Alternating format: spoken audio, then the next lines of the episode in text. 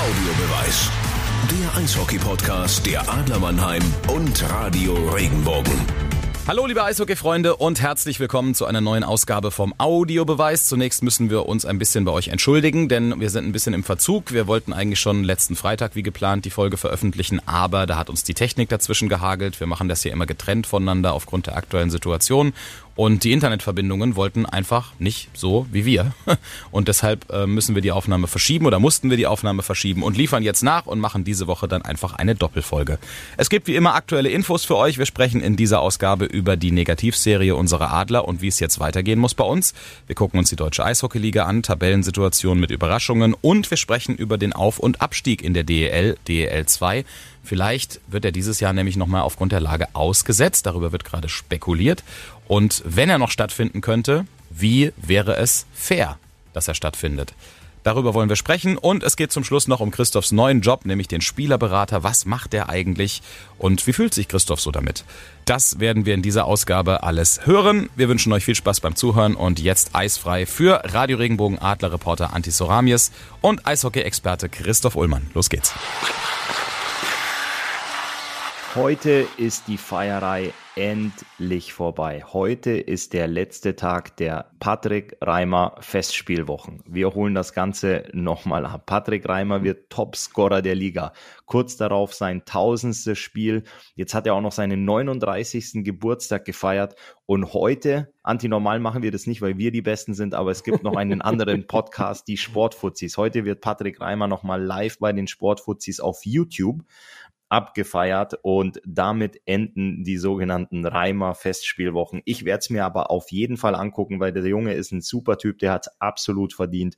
Aber ich bin auch froh, wenn wir dann endlich mal die Feierkappe absetzen können zur Tagesordnung übergehen können und äh, auch mal einen Blick von Patrick Reimer auf äh, andere Menschen richten können. Das definitiv. ist vielleicht gar nicht schlecht. Aber du hast, du hast richtig gesagt, verdient hat das definitiv. Und ähm, es ist ein super Spieler und ähm, ja, eine absolute Bereicherung in den letzten äh, 70 Jahren deutsches Eishockey gewesen. Auf jeden Fall. Ich habe da gestern mal kurz drüber nachgedacht und Patrick Reimer hat ja doch wahnsinnige Schlachten geschlagen. Ich kann mich erinnern, wir haben mit den Adlern an der Bremstraße das Pokalfinale, als es den Pokal noch gab, äh, verloren. Ich glaube, Patrick Reimer war einer der entscheidenden Torschützen und er hat ja schon mit Outdoor 2006 war das, glaube ich. Genau, dann hat er ja ein Outdoor-Game in Nürnberg gespielt, wo er getroffen hat, die ähm, olympische Silbermedaille in Pyeongchang. Also da sind ja schon unglaubliche Highlights dabei. Und jetzt hat er sein äh, Tor, das er, das er erzielt hat, um alleiniger Topscorer der Liga zu sein, schießt er vor fast leeren Rängen in Krefeld.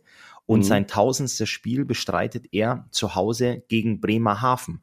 Und diese zwei Teams sind ja natürlich nicht diese Hochkaräter, wo du sagst, oh, die Adler kommen, die Eisbären sind da, äh, Nürnberg zum Derby gegen München oder sowas, sondern es sind ja eher zwei so Underdog-Teams. Ähm, und da habe ich mir gedacht, Mensch, Raimi, aber ich finde es so geil, dass du nicht nur diese großen Feste feierst in Form von große Gegner sind da, sondern dass du dann eben in Krefeld dein besonderes äh, Tor geschossen hast oder Vorlage gegeben hast. Das finde ich so cool, dass der da wirklich alles abholt aus der Liga, dass er, wenn er Alle irgendwann zu, mal zur Party mitgenommen hat. Genau, dass wenn er sich irgendwann mal zurücklehnt und an diese diese Momente denkt, dann denkt er nicht nur an Pyeongchang, sondern dann denkt er auch an Krefeld und an Bremerhaven und das finde ich so geil. Absolut. Also ähm, das ist ähm, ein Ausnahmespieler, der für Rekorde gesorgt hat und ähm, das ist natürlich aller Ehren wert und, und hat tolle Erfolge auch gefeiert.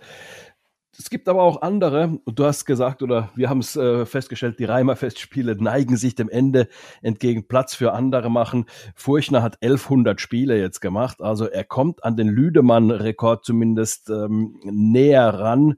Er braucht noch 97, er hat jetzt 1100 und äh, Lüdemann hat äh, 1197 äh, Spiele. Und ähm, Mauer hat äh, sein 700. gemacht, Frank Mauer, also der ist ja auch schon ähm, 33.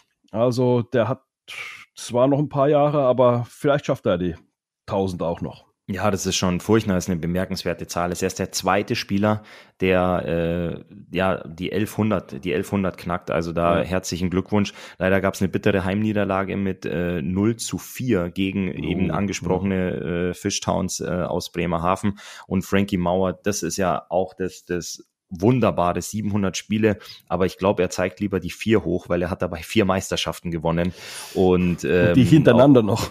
Die hintereinander, genau. Auch äh, zwei Jungs haben das geschafft. Ich glaube, Serikov war der erste oder bislang genau. einzige und dann kam ja. Frankie Mauer, der vier Meisterschaften in Folge gewonnen ja. hat und äh, bei Frankie Mauer hängt natürlich auch die Silbermedaille noch zu Hause im Wohnzimmer. Also das sind schon tolle Erfolge, die äh, die, die beiden Jungs da äh, feiern. Definitiv, also das ist schon ähm, das sind schon Sachen, die, die, ja, irgendwo, wie du es gesagt hast, wenn die Karriere mal vorbei ist, wenn du da drauf guckst, ähm, da äh, bist du irgendwie, jemand anderes. jemand anderes, äh, vor allem ein neues Team ähm, oder einen neuen Coach, fangen wir mal so rum an, haben sich äh, die Landshuter in der DEL 2 geholt. Für Landshut läuft's ja gar nicht rund. Die haben sich ja vor der Saison unglaublich verstärkt und aufgerüstet. Äh, Thomas Holzmann aus Augsburg kam, Sahir Gill, den kenne ich auch, mit dem habe ich auch in Augsburg mhm. gespielt. Ein Marco Pfleger, der zuvor fast 100 Punkte in Bad Tölz gemacht hat, wurde verpflichtet. Ähm, eine richtig starke Truppe Stadionumbau äh, in Landshut und aktuell ist man Vorletzter. Man hat unterwegs schon äh, den Coach entlassen. Wir hatten schon mal drüber gesprochen. Axel Kammerer sitzt jetzt am Ruder. Und ab heute, ersten Arbeitstag beim EV Landshut, ist ein gewisser Heiko Vogler. Und das hat mich ähm, wirklich auch erstaunt. Also He äh, zu Heiko Vogler kommen wir vielleicht äh, noch, aber ich hätte gedacht, man nimmt einen erfahrenen Coach, jemanden, der ähm, Abstiegskampf kann, beziehungsweise der kann, das kann ein Team wieder aus einer Krise zu führen. Und da muss man sich anschauen, da hat Heiko Vogler, also wer ist Heiko Vogler? Sagen wir es vielleicht mal so rum, der ist ja jetzt keiner, der in der DEL viel äh, aufgetaucht ist. Der hat in der Saison 07, 08 äh, in Augsburg mal ein paar Einsätze gehabt. Aber äh, ansonsten, also er ist in Heilbronn geboren und auch eishockeymäßig ähm, dort äh, groß geworden, mehr oder weniger, hat dann in Heilbronn in der zweiten Liga gespielt, Anfang der 2000er Jahre, dann in der Oberliga, dann wie gesagt in Augsburg ein paar Spiele gemacht, dann so zweite, dritte, vierte Liga gespielt, dann in, bei Eisbären Heilbronn, also nochmal in der vierten Liga gespielt. Also eher in den unteren Klassen, war jetzt ähm, ganz zum Schluss äh, nochmal bei den Eisbären Heilbronn in seine letzte Saison war, glaube ich, 18, äh, 17, 18. Äh, und dann hat er als ähm, Sportmanager, als Development Coach, als äh, Head Coach in der dritten Liga, äh, in der vierten Liga Head Coach gewesen und so weiter. Also eher so in den unteren Klassen. Das heißt aber nicht, dass er es nicht kann, aber es ist eine Überraschung, dass es kein erfahrener Trainer ist. Es ist definitiv äh, eine, eine ganz, ganz große Überraschung, weil er ja einfach zuletzt die, die Augsburger in der DNL trainiert hat im Nachwuchs. Und äh, ja. ich sehe da die Parallele zu Frank Fischöder, der auch ins, ins Profibecken gesprungen ist ähm, bei den Nürnberg Ice Tigers, ähm, der dort ja ordentliche Arbeit gemacht hat, aber auch seinen Dreijahresvertrag nicht erfüllen konnte, der dann äh, ziemlich früh in der zweiten Saison entlassen wurde. Aber ich drücke, ich kenne Heiko Vogler persönlich, ich drücke ihm natürlich ganz, ganz fest die Daumen. Er ist ein, er ist ein absoluter Fachmann ähm, und dass er sich da in, in Landshut durchsetzen kann, weil die Situation ist definitiv äh, keine einfache. Damit meine ich nicht nur die Tabellensituation, sondern auch äh, das Umfeld und die Erwartungen in Landshut. Genau, also da drücken wir die Daumen. Man muss jetzt hm, in dem Zusammenhang schon mal auch die Aufgabe sehen, die er da hat. Landshut ist äh, Vorletzter in der Tabelle, 17 Punkte und der drittletzte Weißwasser, also der zwölftplatzierte momentan, der hat schon 25 Punkte, sprich also schon acht Punkte mehr als Landshut, nur unten drunter Selb mit zwölf Punkten. Also da haben sich schon zwei bisschen herauskristallisiert am Tabellenende in der DL2. Also Heiko Vogler hat da schon eine unfassbar schwere Aufgabe. Ja, auf jeden Fall. Aber wir, wir drücken ihm die Daumen. Eine, ja, ebenfalls, ich will nicht sagen unfassbar schwere Aufgabe, ich würde sagen eine wahnsinnige tolle Aufgabe ähm, startet, startet heute. Das ist die Mission U20 Weltmeisterschaft in Edmonton. Und äh, aber erstmal gibt es einen Zwischenstopp in Füssen. So sieht's aus. Also die Jungs haben sich gestern Abend, heute ist Montag, der 13.12., mein Vater hat Geburtstag, wird heute 75 übrigens, also das darf ich nicht vergessen, ich muss ihn in Finnland unbedingt anrufen. Das nur so in Klammern gesetzt.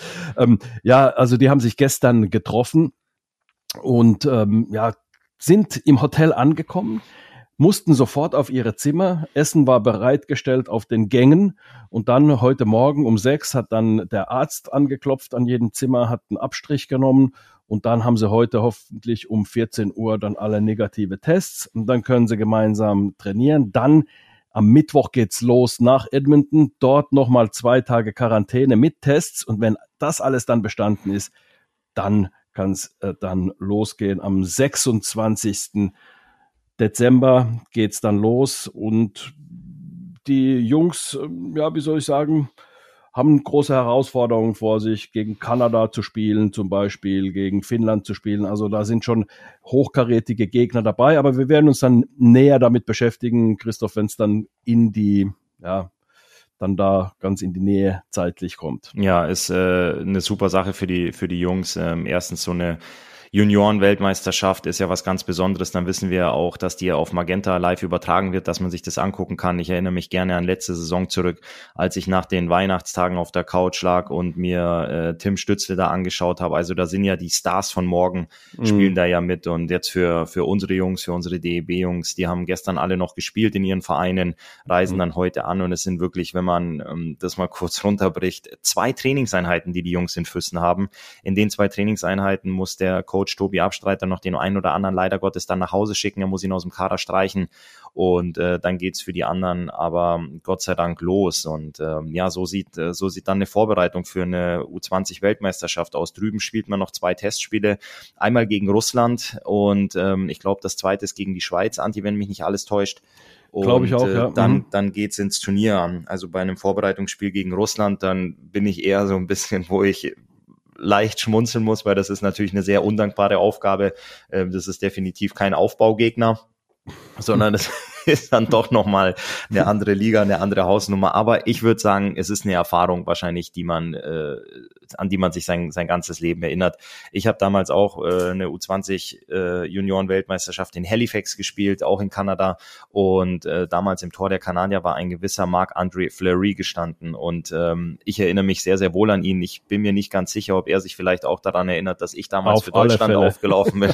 Aber damals auch in dem Team der Kanadier ein gewisser Carlo Koljakovo ähm, der dann ein paar Jahre später bei uns in die Kabine gestapft ist, was dann mhm. äh, doch sehr, sehr amüsant ist. Aber ich wünsche mhm. den Jungs in diesem Zusammenhang auf jeden Fall ganz, ganz viel Spaß und es werden unvergessliche Tage, Momente und auch Spiele werden.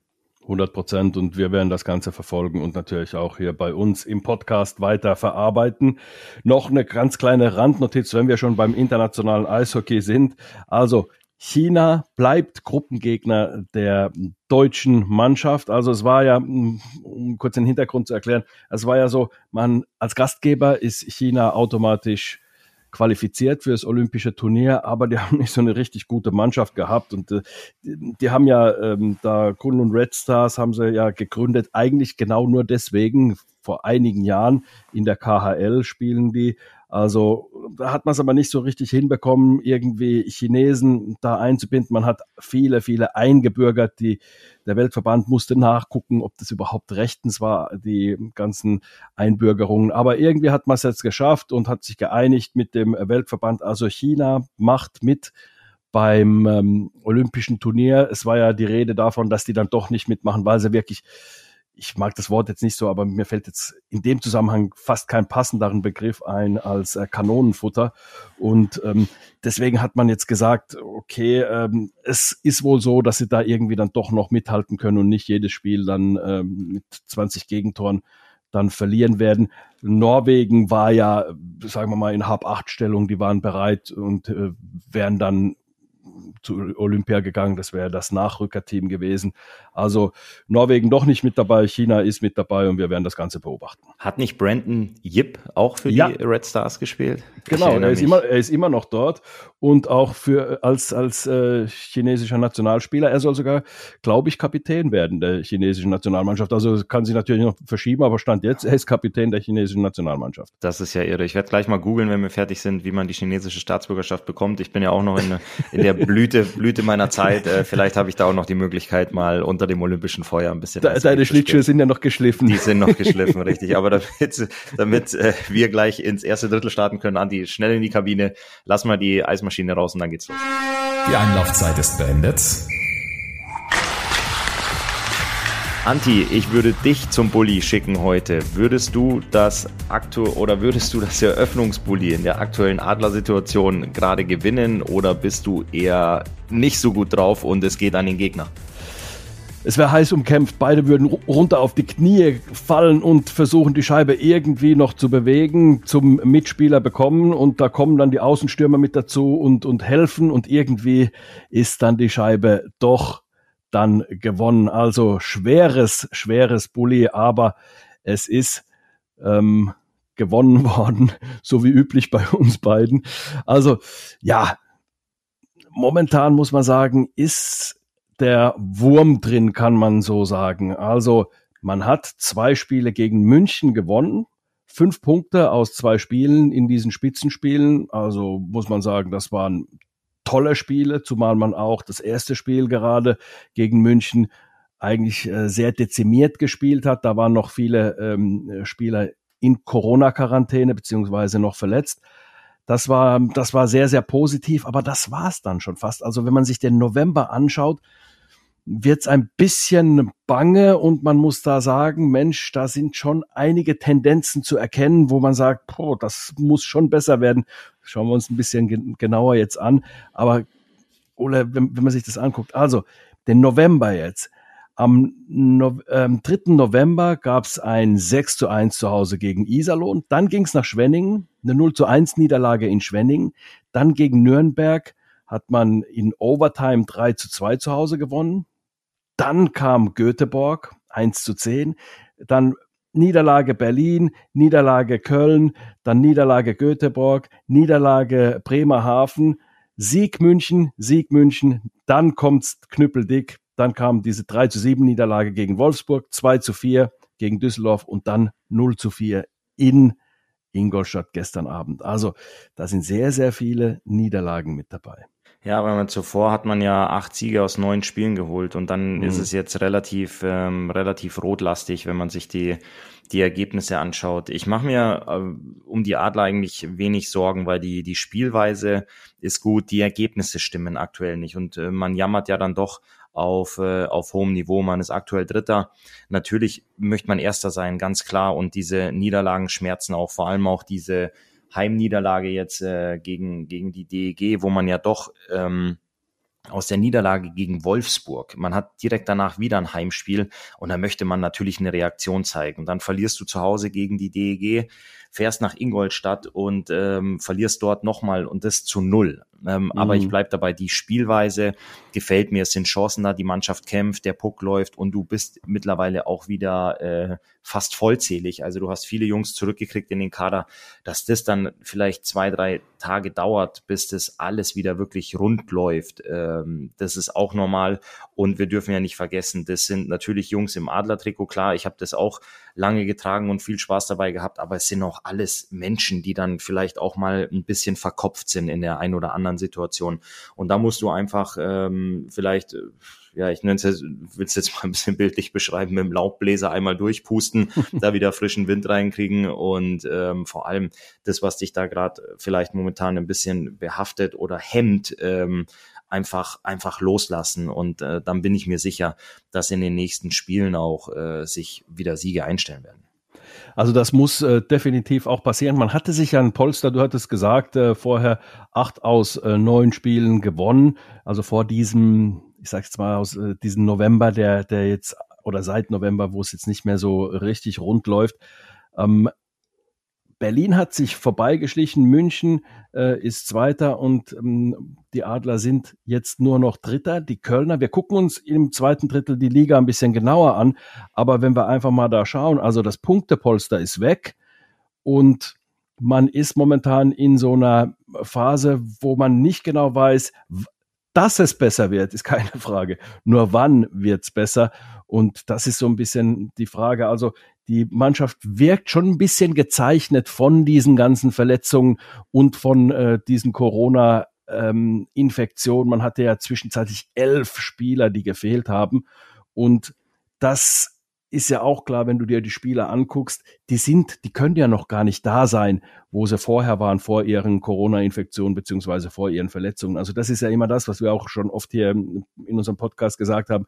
Du brauchst ja lange, bis du wieder der Alte bist, bis du in Spielform bist und dann Spielform bekommst du nur davon, dass du spielst. Also von daher ist es auch noch eine Aufgabe, die Spieler wieder dahin zu bekommen, dass sie die Alten sind. Und das sind sie definitiv noch nicht in allen Situationen. Die brauchen noch ein bisschen. Und das spielt alles so ein bisschen rein. Trainer Pavel Groß sagt zwar, mh, hm, das hat damit nichts zu tun.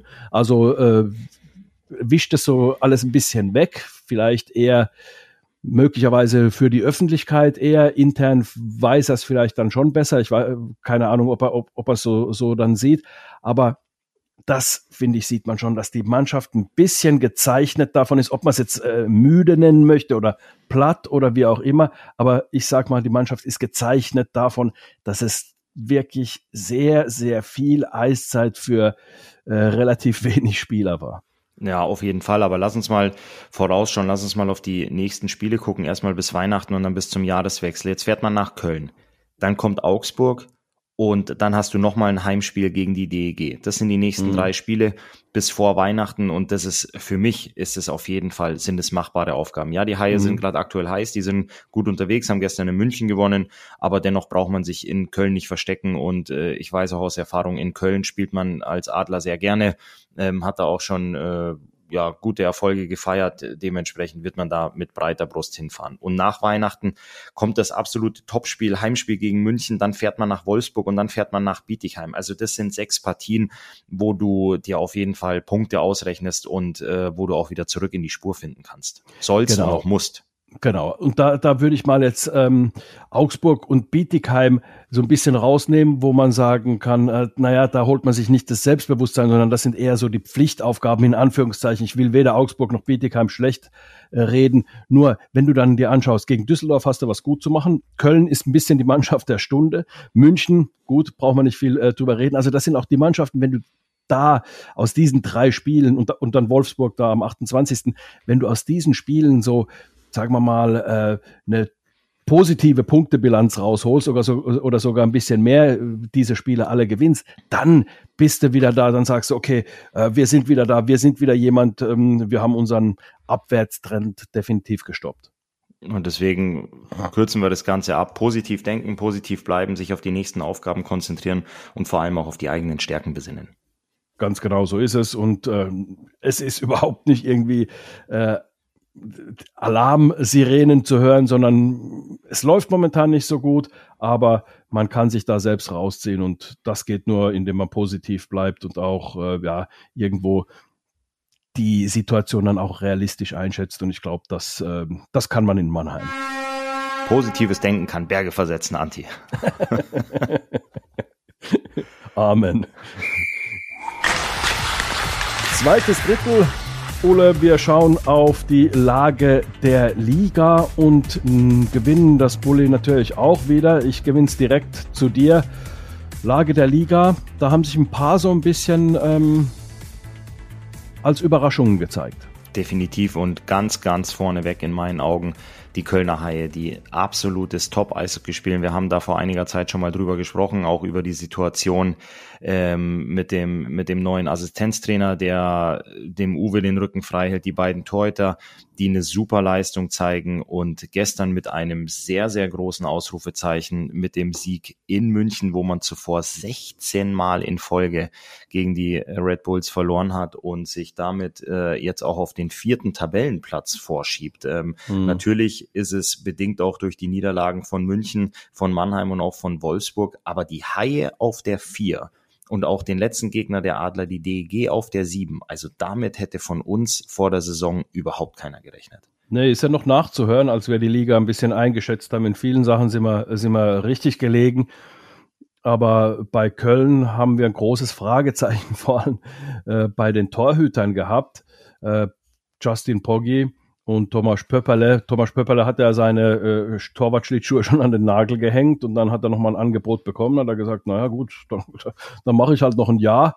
Und ähm, bei Poggi war es einfach so, das war ja ein offenes Geheimnis, dass man ihn eigentlich in Köln so richtig nicht mehr wollte, aber mangels Alternativen dann irgendwo doch dann noch behalten hat.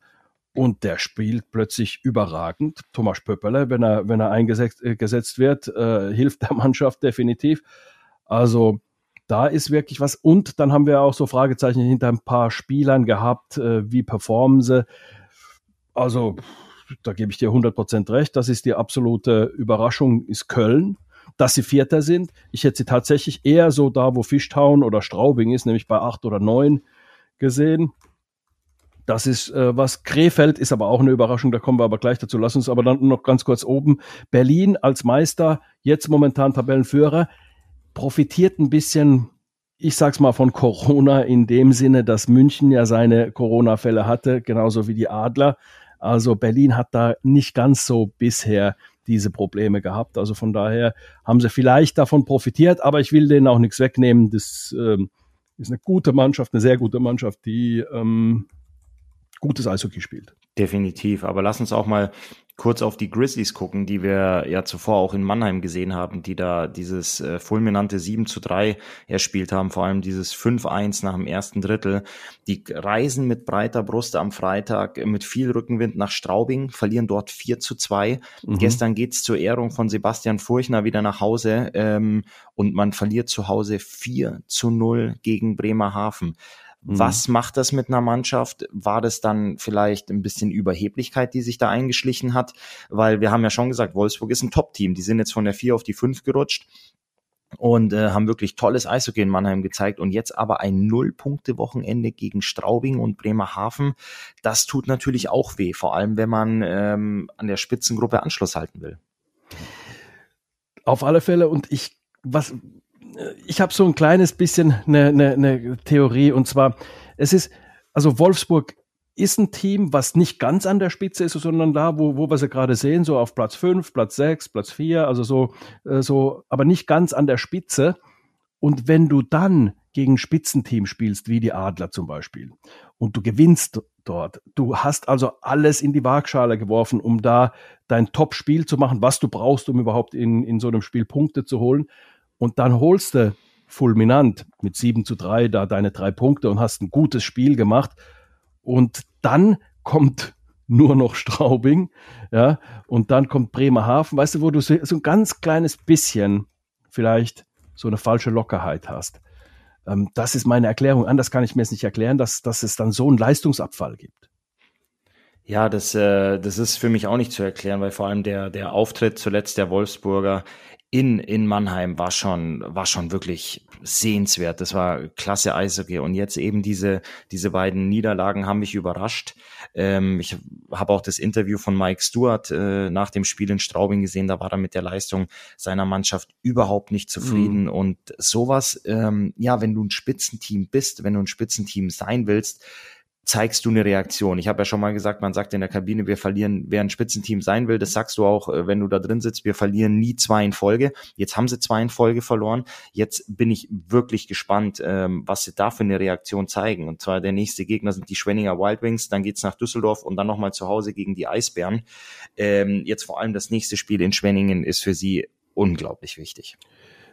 Definitiv, weil da kommst du dann auch wieder gegen einen Gegner, wo du sagst, naja, also den muss der schlagen. Die sind Vorletzter, also die kämpfen da schon seit Beginn der Saison um Siege, also die kämpfen da richtig drum, haben überhaupt erst siebenmal gewonnen. Also da, da sollte es doch kein Problem sein, dass wir gegen die gewinnen. Und genau mit dieser Einstellung darfst du nicht hingehen, sondern du musst genau wissen, wir sind jetzt auch als Wolfsburg, wir sind jetzt auch in so einem kleinen Abwärtstrend und den müssen wir stoppen und da müssen wir wieder unser bestes Eishockey spielen. Also die Liga, man sagt ja immer, die Liga ist eng, das stimmt auch. Also Klar, die Top-Mannschaften sind die Top-Mannschaften, aber wenn die Top-Mannschaft nicht top performt, dann hat sie keine Chance, auch gegen den Tabellenletzten zu äh, äh, gewinnen. Das hat München eindrucksvoll bewiesen, als sie gegen Bietigheim 3 zu 6 verloren haben. Also wenn du da nicht auf der Höhe bist, dann hast du gegen niemanden eine Chance zu gewinnen. Und das ist das, was man immer meint, wenn man sagt, die Liga ist eng.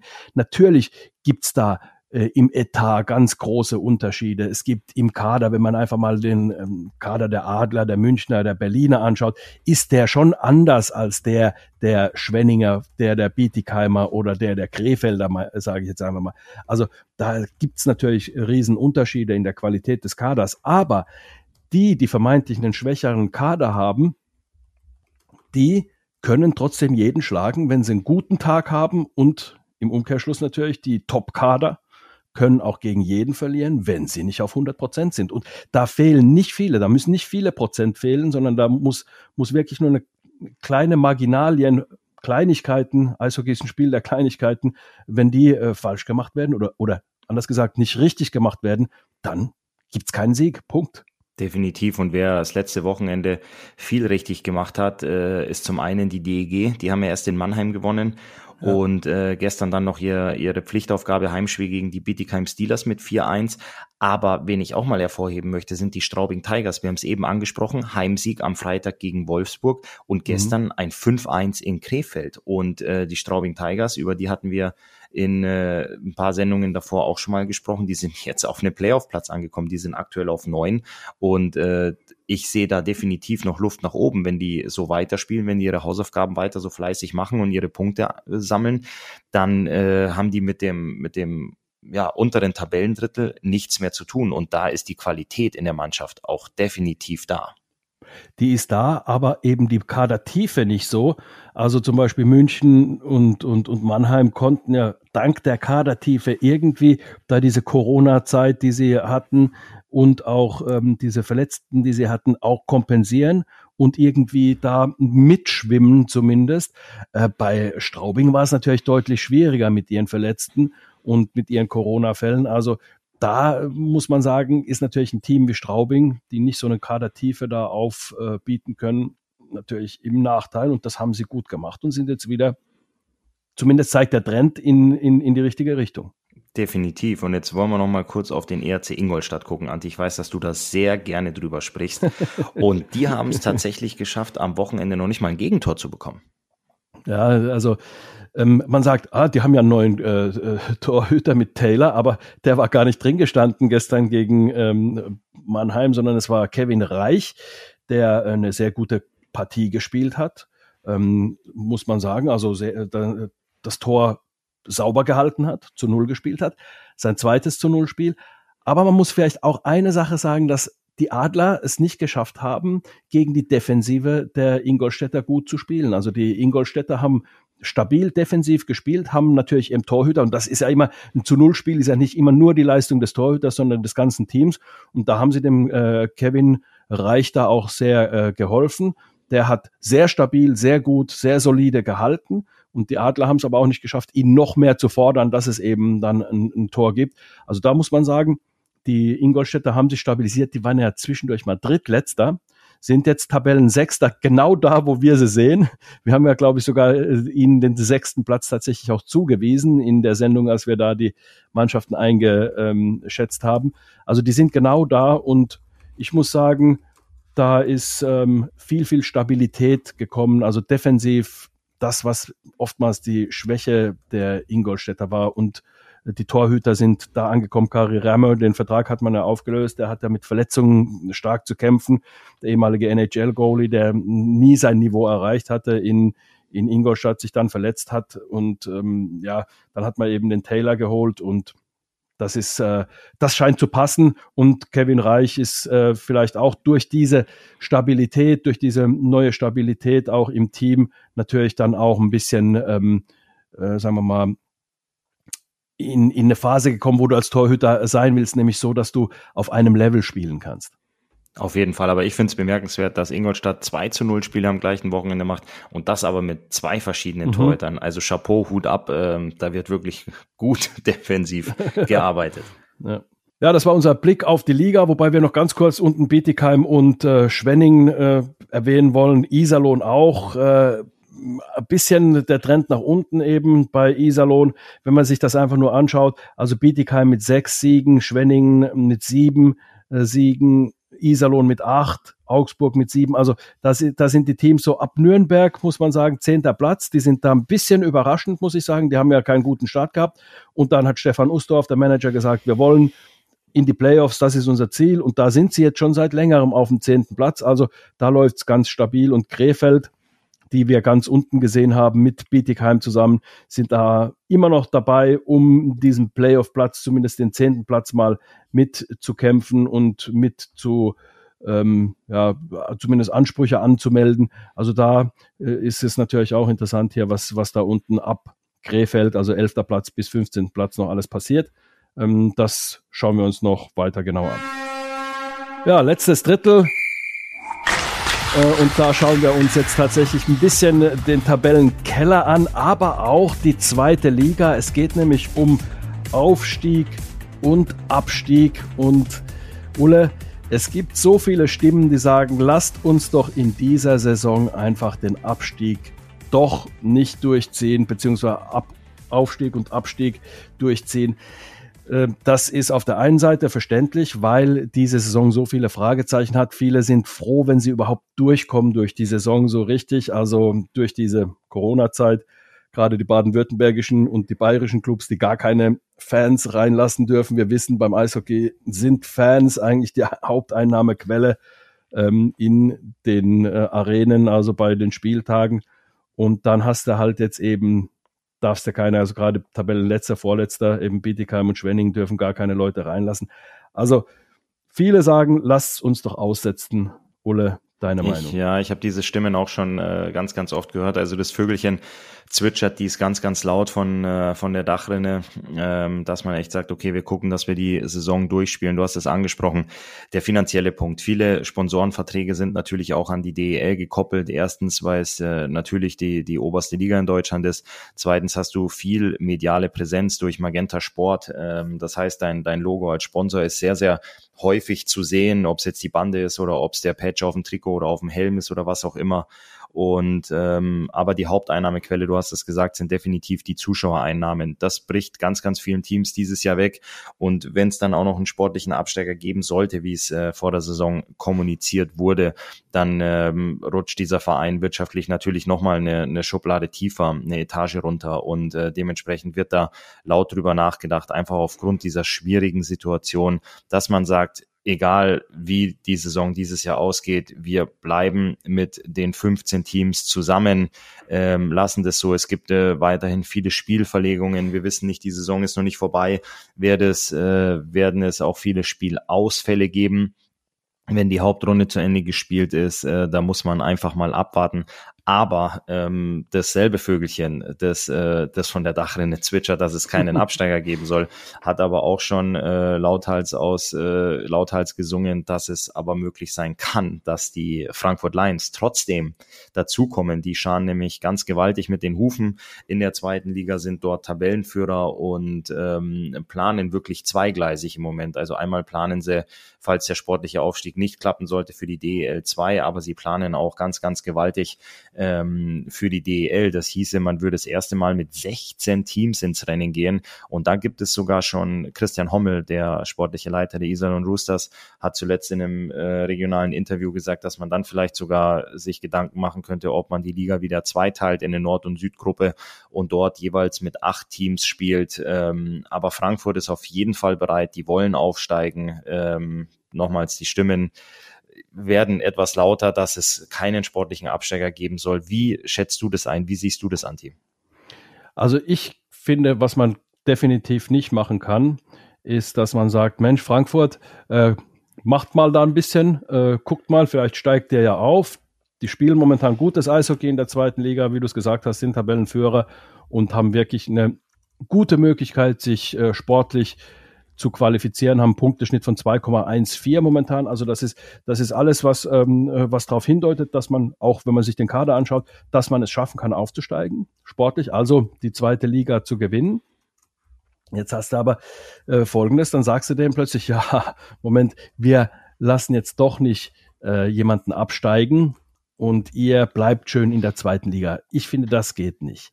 Was man machen kann, und da äh, finde ich die Idee von äh, Christian Hommel eigentlich sehr gut, wenn es denn seine ist oder wenn es äh, wenn es denn vielleicht äh, von anderen auch noch kommt, keine Ahnung, aber nennen wir es einfach mal, weil, weil Christian Hommel das halt äh, öffentlich gesagt hat dass man die Liga tatsächlich doch auf 16 aufstockt. Dann kannst du natürlich keine Doppelrunde an sich im klassischen Sinne spielen, dass alle gegeneinander spielen, weil du hast dann noch Champions League, du hast äh, wirklich dann äh, hättest in der nächsten Saison, du hast dann wirklich so viele Dienstagsspiele, das wird dann auch ein bisschen zu viel, das wird unattraktiv, wenn du zu viele Spiele hast und entsprechend ist es eine gute Idee. Ich finde die, die Erfahrungen mit diesen äh, zwei Gruppen, die man letzte Saison gemacht hat, fand ich jetzt gar nicht so schlecht. Also ich fand das ganz interessant, dass man eben eine Süd- oder eine Nordgruppe macht oder eine Ost- und Westgruppe, wie man es auch einteilen möchte, aber Nord und Süd macht am meisten Sinn. Ähm, und dann die äh, gegeneinander spielen lässt und dann, also eine Doppelrunde und dann eine Einfachrunde nochmal untereinander. Das finde ich äh, wirklich richtig gut. Und man kann ja dann, weil dann hat man ja die Corona-Zwänge nicht, man hat ja aus den Corona-Zwängen heraus gesagt, wir haben, wir machen es so, dass wir nur ähm, innerhalb der Gruppen spielen und dann erst die Gruppen verlassen und dann zum Schluss der Saison dann äh, Nord gegen Südgruppen-Teams spielen. Man könnte ja trotzdem sagen, okay, man kann ja trotzdem, was weiß ich, Samstag, äh, äh Freitag spielst du gegen, was weiß ich, als Adler jetzt nicht mehr, gegen Berlin und dann am Sonntag gegen München aber du spielst halt gegen Berlin dann nur zweimal und gegen München viermal, also insgesamt. Also man muss ja dann da nicht strikt in den Gruppen bleiben. Ja, das ist äh, sehr, sehr viel Diskutiererei. Ich bin gespannt, was da passieren wird, wie die Liga sich entscheiden wird, äh, wenn sie da die Köpfe zusammenstecken. Momentan ist natürlich aktuell noch sehr, sehr viel Schockzustand aufgrund der leeren Ränge und die Teams sind da sehr mit sich selber beschäftigt, ähm, bevor sie sich dann da mal wieder alle zusammensetzen und diskutieren, was, was die Zukunft bringt, was man da demnächst ähm, oder für kommende Saison macht. Ich würde mich persönlich sehr freuen, wenn die Frankfurter Löwen aufsteigen würden ähm, weil die eine absolute Bereicherung für die Liga wären. Das Stadion kennt jeder. Ähm, das ist eine sehr große Eishockey-Kultur, sehr viele Fans, laute Stimmung. Ähm, die hatten auch in der Vergangenheit immer wirklich gute Teams am Start. Ähm, es ist ein Top-Standort ähm, aus, aus Spielersicht. Ähm, das wäre das wäre echt klasse, wenn, wenn Frankfurt wieder aufsteigen würde. Definitiv. Und den muss man den Platz äh, gewähren. Also egal, was man entscheidet, ob äh, es so ist, dass man den Abstieg aussetzt. Ähm, ich finde, Frankfurt sollte einen Platz haben in ähm, der deutschen Eishockey-Liga, wenn sie es sportlich schaffen. Also da kann man denen nicht plötzlich die Tür vor der Nase zumachen. Das wäre äußerst bitter. Ende der regulären Spielzeit. So, dann ähm, bin ich dran mit einer Frage. Jawohl, Christoph. Anti, schieß los. Gib mal ganz kurz Zeit, ich muss auf, die, auf meinen Katalog gucken, den habe ich irgendwie äh, äh, verlegt. Ja, wir sind in der Kabine gewesen, kommen noch mal raus und machen das eins gegen eins. Ole, ich bin dran mit meiner Frage an dich und es ist ja so, die Leute wissen es vielleicht nicht alle oder haben es nicht alle auf dem Schirm. Du machst nicht hauptberuflich Podcast, nur Podcast, sondern du arbeitest auch als äh, Spielerberater, Spielervermittler, Spieleragent da frage ich dich gleich dazu, was äh, das Wort ist, was du am besten findest. Und vor allem, was macht denn ein Spieleragent, beziehungsweise was macht Christoph Ullmann als Spieleragent? Also, wenn du mich fragst, welches Wort mir am besten gefällt, ich würde mich nicht als Agent bezeichnen, weil ich bin kein James Bond und ich bin auch kein Gogo Gadgetto. Ähm, obwohl du manchmal so aussiehst, obwohl, also wenn du dich gut kleidest. Wie James Bond, danke. ähm, nein, ich äh, würde mich als, als Spielerberater bezeichnen und es ist einfach so, ähm, dass vor allem äh, junge Nachwuchsspieler, wenn sie in die Leistungsförderung kommen, so ab der U17, sich gerne mit einem Spielerberater zusammentun, um ähm, den eigenen Karriereweg ein bisschen zu planen. Ähm, in meinem, in meinem Tun ähm, bin ich sehr kommunikativ mit den Spielern. Ich gebe ihnen, ich gebe ihnen Feedback nach dem Spiel, ein persönliches Feedback als Trainer. Ähm, der Trainer hat da oft gar keine Zeit dafür, weil er sich ums Kollektiv, um die Mannschaft kümmert und ich bin halt dann wirklich für meinen Spieler da, dass ich ihm sage, was er gut gemacht hat, was er nicht so gut gemacht hat, woran er arbeiten kann. Ähm, Im selben Zusammenhang tausche ich mich aber auch dann viel mit den Trainern aus, mit seinem sportlichen Umfeld und bekomme dann da auch Feedback von meinen Spielern. Sind sie fleißig? Ähm, sind sie auch neben der Eisfläche fleißig, also sprich im Kraftraum, im athletischen Bereich, ähm, dass ich dann ganz gutes Gesamtbild bekomme. Und ähm, ja, zu einem Schulterklopfer zum Arschtritt, Anti, ist es ja oft nicht weit. Und äh, natürlich lobe ich meinen Spieler gerne, wenn sie Sachen gut machen, aber ich weiß auch, dass ich sie, äh, dass ich sie oft mal pushen muss oder regelrecht in den Arsch treten muss, dass sie, dass sie aus dem Quark kommen. Ähm, und dann ist es natürlich im Nachwuchs heute auch gang und gäbe, dass äh, Spieler schon mal den Verein wechseln, sprich von einem, von einem kleineren Verein vielleicht in eine größere Nachwuchsorganisation um sich dort äh, zu verbessern. Dann bin ich derjenige, der das Ganze einleitet, in die Wege leitet, ob es dann vielleicht über ein Probetraining geht oder ob die, das Team sofort Interesse hat, das äh, leite ich dann alles ein, ähm, indem ich mit den, mit den Teams, mit den Organisationen spreche aber ähm, ich möchte vor allem, wenn ich bei Nachwuchsspielern bleibe, auch den Eltern sehr viel abnehmen, ähm, was die Kommunikation über den Sport angeht. Du bist ein Eishockey-Papa, ich bin auch ein Eishockey-Papa und Kommunikationen mit den Eishockey-Kindern äh, sind laufen zu Hause oft sehr, sehr einsilbig ab. Also bei mir zu Hause, ich kann mit meinem Sohn Lennox zum Beispiel sehr schlecht übers Eishockey reden, weil er dann sagt, Papa, lass mich doch in Ruhe oder du hast doch eh keine Ahnung, sind dann so Antworten. Aber wenn es nicht das eigene Kind ist, dann ist es doch, äh, dann ist es doch einfacher, weil die auch wissen, ich habe eine Eishockey-Vergangenheit, ich habe gespielt, ich kann das Ganze auch ganz gut einschätzen und äh, beurteilen. Und da sind mir auch viele Eltern sehr dankbar, dass die dann einfach auch zu mir sagen, ähm, sie möchten einfach nur noch Eltern sein. Sie möchten sich um äh, die Sachen einfach im, im Haushalt oder im Kreise der Familie kümmern. Und was ich meinen Spielern auch viel erkläre, ist, ähm, dass dass sehr, sehr viel auf sie einprasselt, dass es eine körperliche Entwicklung gibt in der Pubertät, es gibt eine sportliche Entwicklung, es gibt Stress in der Schule, zu einer, zu einer Persönlichkeitsentwicklung oder zu einer pubertären Entwicklung gehört vielleicht dann irgendwann auch mal die Freundin dazu. Wenn wir mal den Alltag nehmen, die Kids sitzen sechs, sieben, acht Stunden in der Schule, haben Hausaufgaben, kriegen vielleicht eine schlechte Note, die Mama stellt einen Bohneneintopf auf den Tisch, der dir nicht schmeckt. Ähm, deine Freundin antwortet nicht auf deine letzten zwei SMS oder WhatsApp und abends möchte der Trainer aber, dass du ähm, den entscheidenden Pass im, im Überzahltraining spielst. Ähm, es ist eben nicht so, dass man sein, sein, alles, was einen beschäftigt im Kopf, das kann man nicht mit dem ersten Schritt in die Kabine äh, abhängen wie eine Jacke an der Garderobe, sondern der Kopf ist auch sehr, sehr wichtig und äh, das versuche ich meinen Spielern einfach zu, zu erklären und dass man auch ähm, Niederlagen akzeptieren muss, äh, sonst, sonst kann man die Siege auch nicht so feiern, wie man sie, wie man sie gerne feiert. Das ist so ein bisschen abgerundet, ähm, das, was ich im, im Nachwuchs mache und dann habe ich natürlich auch ein paar Jungs, äh, die schon in der DEL aktiv sind. Da ist es für mich halt auch sehr wichtig, mich mit ihnen regelmäßig auszutauschen, auf welchem Stand sie sind, aber auch eine Zielsetzung zu haben. Ähm, nicht jeder, der schon oder jeder Spieler, der schon oben in der DEL angekommen ist, hat aber trotzdem weitere Ziele, sei es für diese Saison, sei es aber auch ähm, vorausschauend, wo bin ich heute in einem Jahr? Und damit meine ich nicht unbedingt den Standort oder das Team, sondern vielleicht auch die eigene Rolle im Team. Bin ich aktuell ein guter Unterzahlspieler, möchte mich aber auch zu einem Überzahlspieler entwickeln? Möchte ich eine andere Rolle im Team haben? Möchte ich vielleicht mal das A oder das C auf der Brust haben? Ähm, dass man solche Ziele gemeinsam verfolgt. Und dann geht es am Ende des Tages natürlich auch darum, den Jungs Jobs zu besorgen, sie anzubieten und ihnen die bestmögliche Adresse vorzuschlagen, wo sie natürlich Geld verdienen können, das ist auch wichtig, aber sich auch persönlich am besten weiterentwickeln können. Wo passen sie am besten rein? In welches Team? Wo können sie sich sportlich nochmal weiterentwickeln, um vielleicht dann auch den Sprung in den Nationalkader zu schaffen? Das ist mein, mein tägliches Tun. Ähm, mein komplettes mobiles Office ist ein Telefon in der Hosentasche und äh, ein Auto, mit dem ich sehr, sehr viel unterwegs bin, dass ich meine Jungs regelmäßig sehe, besuche und sie auch in, in Action sehe und aber auch mal die Zeit habe, mit denen neben der Eisfläche mich, mich auszutauschen bei einem gemeinsamen Mittag oder Abendessen. Und ähm, ja, da reagiere ich sehr, sehr viel auf Zuruf. Wenn mich die Jungs anrufen, springe ich ins Auto und fahre los und äh, bin da viel in der Republik unterwegs und Gott sei Dank dann aber auch viel in, in Eisstadien Gestern zum Beispiel am Sonntag war ich um 10.30 Uhr bereits in Kaufbeuern, habe mir Kaufbeuern gegen Regensburg angeguckt von der U17 und dann ging es rüber nach München. Da habe ich dann mit kommentiert, aber da sehe ich ja das Spiel auch gegen die, gegen die Kölner Haie und ich habe da überall auf den Eisflächen ein paar Jungs rumflitzen, um die ich mich kümmere und das macht mir unglaublich viel Spaß, unglaublich viel Freude, da Feedback zu geben, mich mit denen auszutauschen.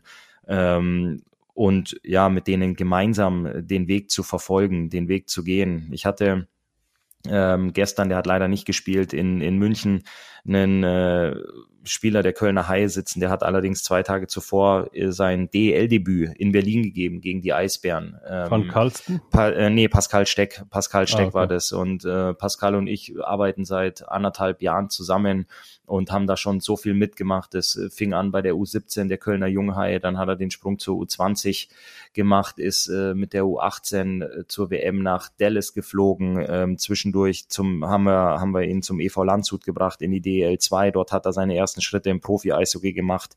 Ähm, ja, und jetzt hat er gestern sein, sein DEL-Debüt oder äh, vor ein paar Tagen sein DEL-Debüt gegeben. Das sind so Schritte, die man dann mitgeht, äh, wo man ihn begleitet. Und das ist einfach so spannend, das zu verfolgen, ähm, wie die Jungs sich freuen, wie die Jungs sich auch entwickeln. Und äh, das kann ich dann auch wie so ein, so ein Dreier, so ein, so ein schönen Sieg für mich verbuchen. Das macht einfach so viel Spaß. Und der Weg des Jungen zum Beispiel jetzt ist auch noch lange nicht vorbei. Also der, äh, wenn man es auf dem 100-Meter-Sprint runterbricht, würde ich sagen, steht der vielleicht noch nicht mal am Startblock, sondern ist gerade erst in der Umkleidekabine angekommen.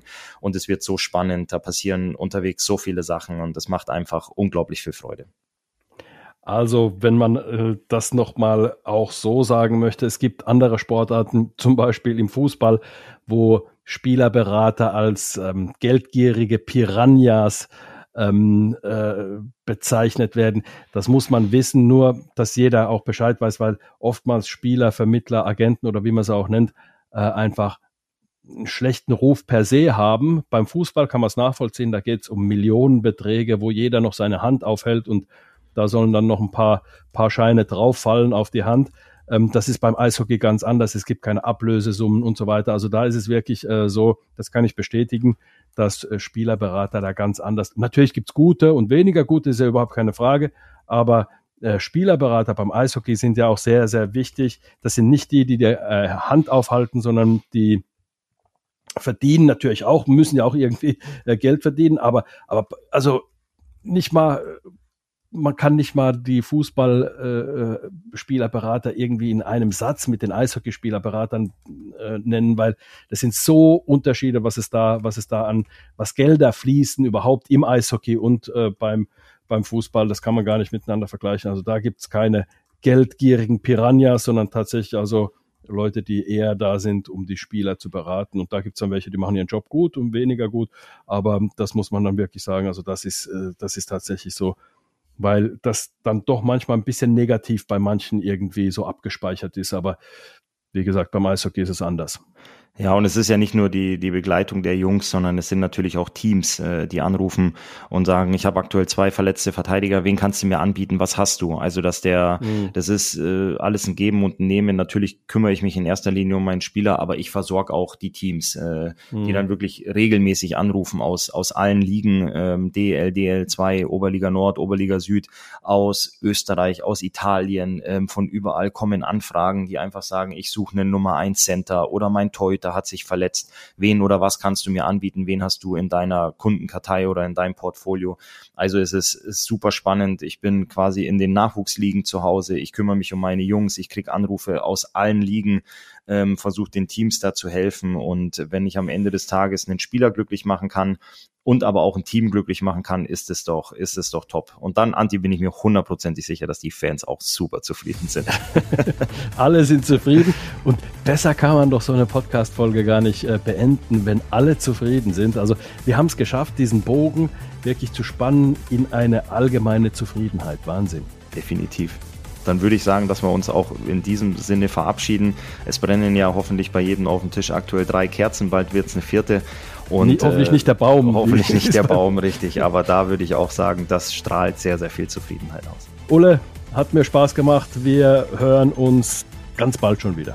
Ich freue mich, Anti. Ciao. Männer, herzlichen Dank und damit kann ich euch verabschieden und schon gleich wieder darauf hinweisen, dass jetzt am Freitag schon wieder die nächste Folge vom Audiobeweis rauskommt. Pünktlich dann wie immer mit der Analyse des Spieltagswochenendes, das uns bevorsteht. Falls ihr es noch nicht getan habt, falls ihr gerade zum ersten Mal dabei wart und es hat euch gefallen, dann freuen wir uns über euer Abonnement, damit ihr den nächsten Audiobeweis auf keinen Fall verpasst. Bis dahin wünschen wir euch eine schöne Woche und freuen uns, euch beim nächsten Mal wiederzuhören.